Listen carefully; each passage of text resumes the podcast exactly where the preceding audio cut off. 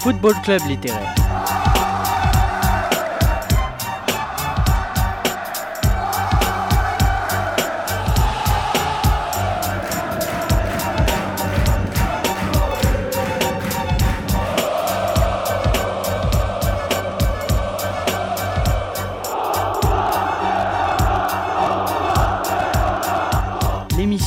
Le foot.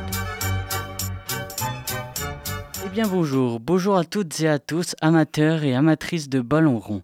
Bienvenue dans le Football Club littéraire, l'émission où on raconte le foot sous tous ses angles pour vibrer et évoquer l'essence même de ce sport, les émotions véhiculées sur le rectangle vert. Après avoir beaucoup parlé des entraîneurs ces derniers temps, nous allons changer d'angle de frappe et attaquer sur l'esthétisme et la beauté du ballon rond lorsque les joueurs se subliment et font parler leur talent à travers leurs pieds, leurs pattes de velours et caressant la balle avec élégance et majestuosité et faisant lever les foules, provoquant vibrations et frissons dans notre fort intérieur, nous, observateur du football. Aujourd'hui, sur les ondes de Radio Campus Grenoble 90.8, nous allons parler d'un ouvrage s'intitulant Football de velours, écrit par Jean-Félix Juguet Piazzolla, un jeune auteur qui nous dévoile son talent de par euh, ce voyage au cœur du football romantique. Ce livre n'est pas distribué en librairie, ni même édité par une maison d'édition, alors euh, pour se le procurer, deux options s'ouvrent à vous. Tout d'abord, il est disponible sur Amazon, mais je pense qu'il est préférable de se tourner directement vers la seconde option. Euh, c'est-à-dire de contacter directement l'auteur sur son site internet ou ses réseaux sociaux que je mettrai en description du podcast. Alors, euh, nous allons répondre à cette question. Le football, est-ce de l'art? Parce que nous, observateurs du foot, passionnés et fous de ce sport, analysant les matchs, la tactique et les différents styles de jeu, nous en sortons des courants et notamment le romantisme. J'en fais partie, un romantique du foot. Mais peut-on utiliser ce terme étant employé pour définir un courant artistique? Jean-Félix Juguet-Piazzolla nous dit que oui. Alors pourquoi est-ce un art? Comment Juguet Piazzolla arrive-t-il à lier Roger Federer à Picasso, Messi à Michelangelo? Il nous dit qu'un artiste est dévoué à produire des œuvres suscitant et invitant à la réflexion, en exerçant un savoir-faire, un art ou une technique appartenant aux beaux-arts. Alors oui, un passing en finesse et en bout de course, ou tout simplement toute l'œuvre sur terre battue qu'a créé Rafael Nadal au long de sa carrière pourrait s'apparenter au cubisme de Picasso, tout comme une virgule qui colle au pied de Ronaldinho provoquerait autant d'émotions pour certains qu'un paysage de William Turner avec un mélange d'huile et d'aquarelle sur une toile. Juguet Piazzolla nous a brodé un joli essai rassemblant discussions avec des observateurs du foot reconnus tels que Philippe Auclair, Laurent David Samama ou encore euh, Thomas Goubin et Romain Laplanche, ainsi que racontant des histoires marquantes, le tout avec un style qui nous prend de souffle et nous laisse bouche bée, comme le début de saison de Martin Terrier au Stade Rennais. Son style d'écriture est remarquable, vif, riche, entraînant et aussi fluide que le tiki-taka de Guardiola.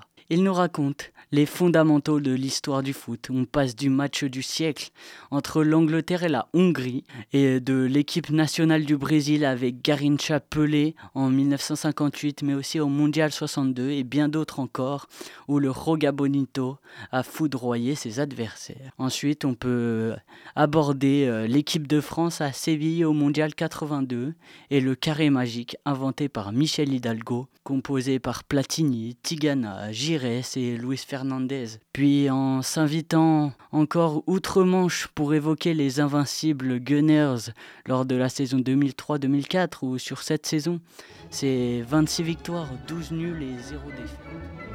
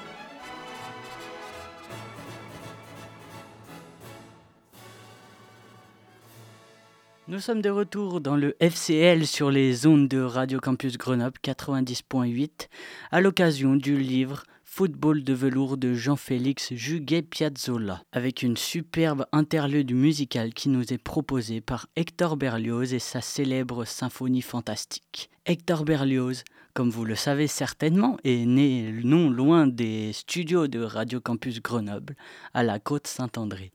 Vous avez pu écouter une partie de l'ouverture interprétée par l'Orchestre symphonique de Chicago dirigé par Claudio Abbado.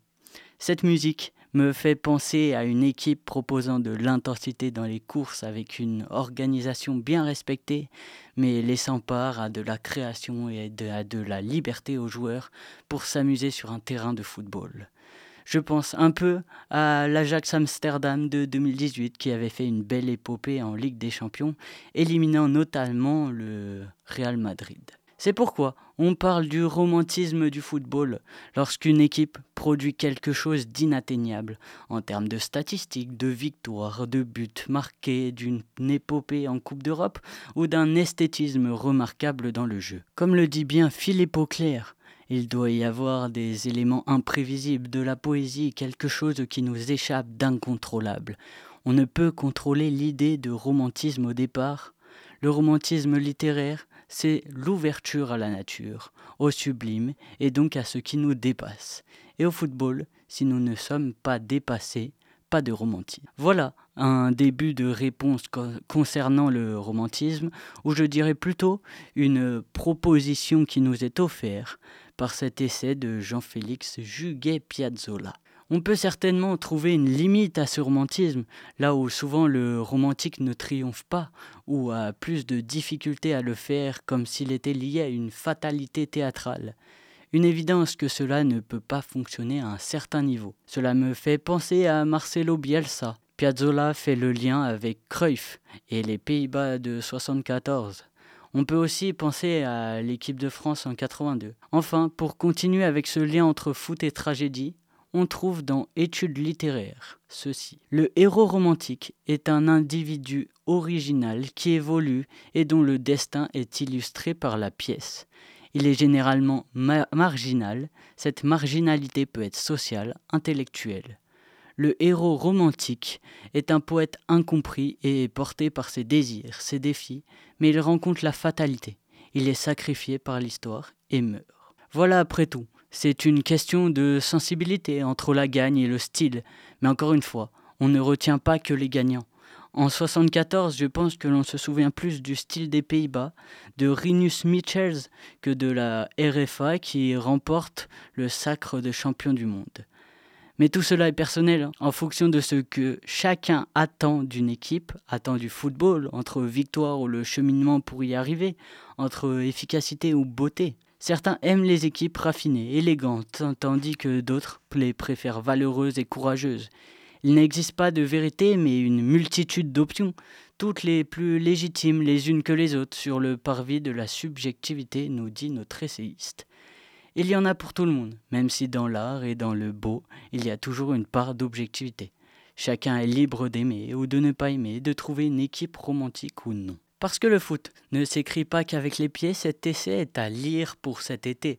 Cela colle parfaitement à la période, à lire à la plage, en terrasse, sur le balcon, dans le jardin, sous un arbre ou allongé confortablement dans un hamac, à déguster les mots, les phrases et savourer les pages de ce voyage en traversant les époques, les joueurs, les équipes qui ont écrit du football des histoires romantiques par des matchs fous, par le jeu, le dribble, la passe, la technique ou encore la pensée tactique innovante, collective, offensive, protagoniste, gorgée de buts, de ballons enfoncant les filets, garnie de passements de jambes, de râteaux et de coups du foulard à foison, faisant émerveiller les supporters.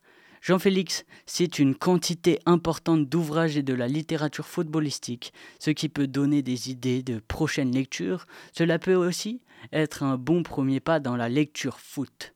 Parce que le foot, se joue aussi avec les mots. Le Football Club littéraire touche à sa fin. Je suis heureux de vous avoir présenté Football de velours de Jean-Félix Juguet Piazzolla. Voilà, j'ai hâte de vous présenter le prochain livre et de parler encore et toujours foot sur les ondes de Radio Campus Grenoble 90.8 et de vous faire découvrir un nouveau pan de ce merveilleux sport. Je vous donne rendez-vous un jeudi sur deux à 11h à l'antenne et vous pouvez retrouver cette chronique en podcast sur le site de Radio Campus Grenoble. Merci et à tous et à la prochaine.